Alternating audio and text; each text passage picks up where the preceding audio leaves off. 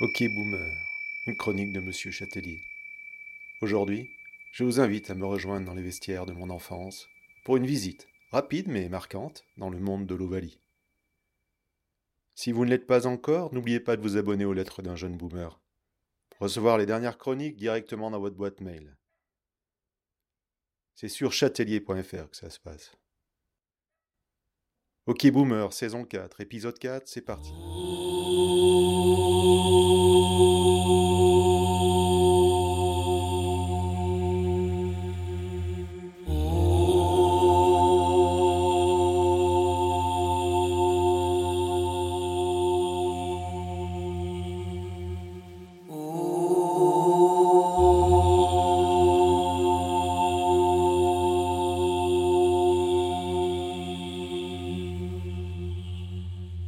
Tour du monde de l'Ovalie, en 180 jours.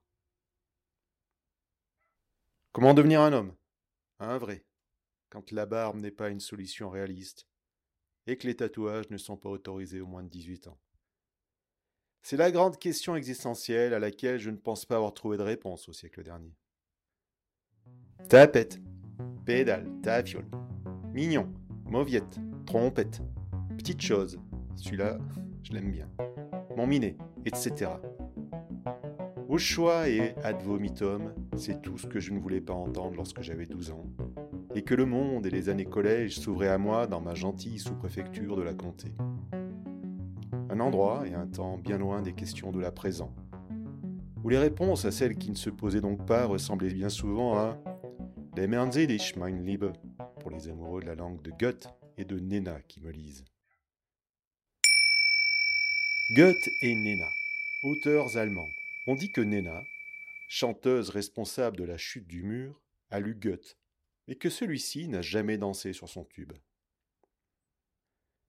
C'est vrai que je le cherchais un peu, parce que, comme on porte une jupe trop courte, j'avais toujours un livre à la main.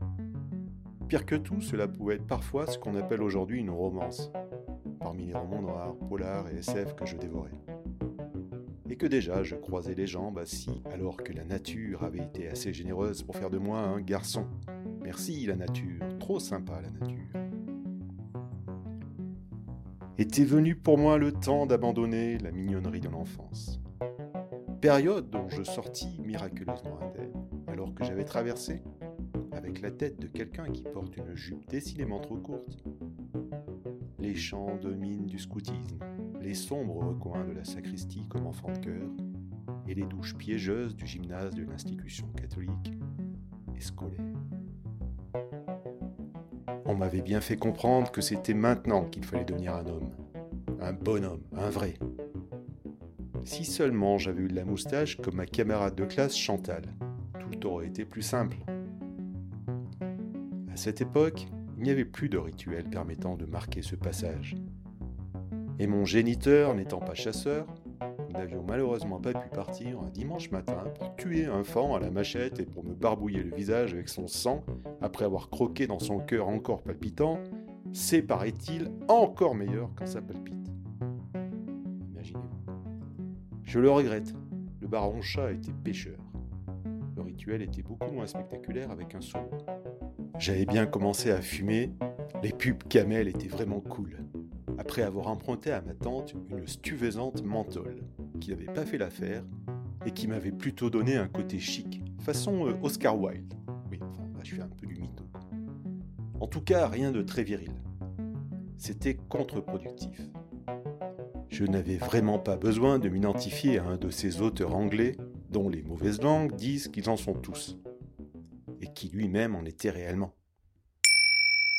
Camel marque américaine responsable de la tabagie pour bon nombre de garçons qui se sont rêvés cow-boys puis aventuriers à Range Rover, et finir bien souvent comptables.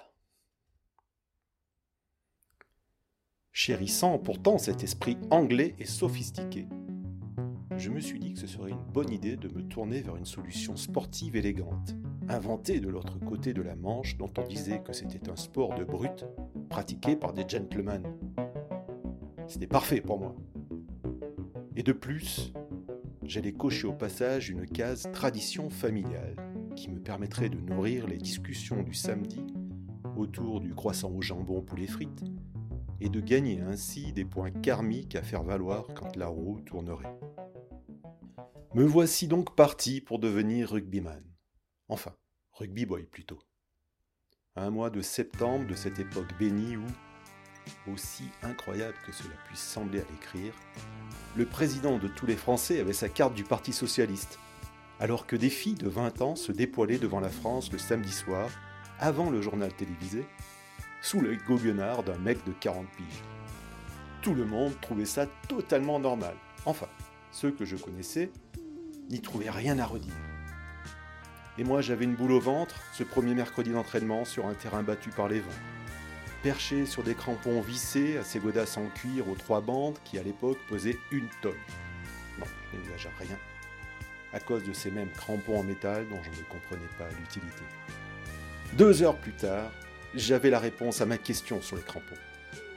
L'entraîneur portait un prénom de l'époque d'avant la mienne. Celle avec le président qui était un général. C'était un barbu qui avait le verbe haut autant que son cul était bas. Il savait jauger les troupes et il m'avait attribué une place de choix. Deuxième ligne, tu seras mon fils. Très paternaliste à l'époque. Pour ceux qui ne sont pas versés dans la poésie de Louvain, ce sont les deux gars qui, dans la mêlée, poussent, la tête coincée entre les fesses de la première ligne, composée des piliers et du talonneur. D'où les crampons, pour que les bœufs, dans leur poussée, les épaules coincées dans le joug, ne dérapent pas et fassent avancer leur équipe vers l'embut du camp adverse. Six mois plus tard, alors que l'hiver s'installait, oui, nous avions encore des hivers en ce temps-là. J'avais mesuré mon envie d'être un vrai bonhomme à l'aune de mon désir de continuer à appliquer le poussée horizontal aux arrière-trains de Didier, d'Éric dit La Poutrelle et de Bébert de Jumeaux à ne pas confondre avec Bébert de Pauillac, qui lui joue au foot. Et j'ai abdiqué. J'affrontais un froncement de sourcils du baron chat. Je remisais les crampons et repris un livre pour patienter avant que de m'inscrire dans l'équipe de football. Un autre sport anglais que je voulais tester. Pour enfin devenir un homme, un vrai, sans avoir besoin de caser ma tête entre des fessiers. Quatre décennies plus tard, alors que Clermont a été, pour de vrai, deux fois champion de France, et que nous allons enfin être champion du monde ovale, sur une terre qui n'est toujours pas plate, j'ai encore le souvenir du frottement rugueux du short en toile de sac à patates, moulant les fesses gauche et droite de la poutrelle de bébé, qui n'avait pas eu le temps, au cours de ces quelques mois de pratique, de transformer mes oreilles en feuilles de chou-fleur. Croyez bien que je le regrette, j'adore le chou-fleur. Oh, oh, oh,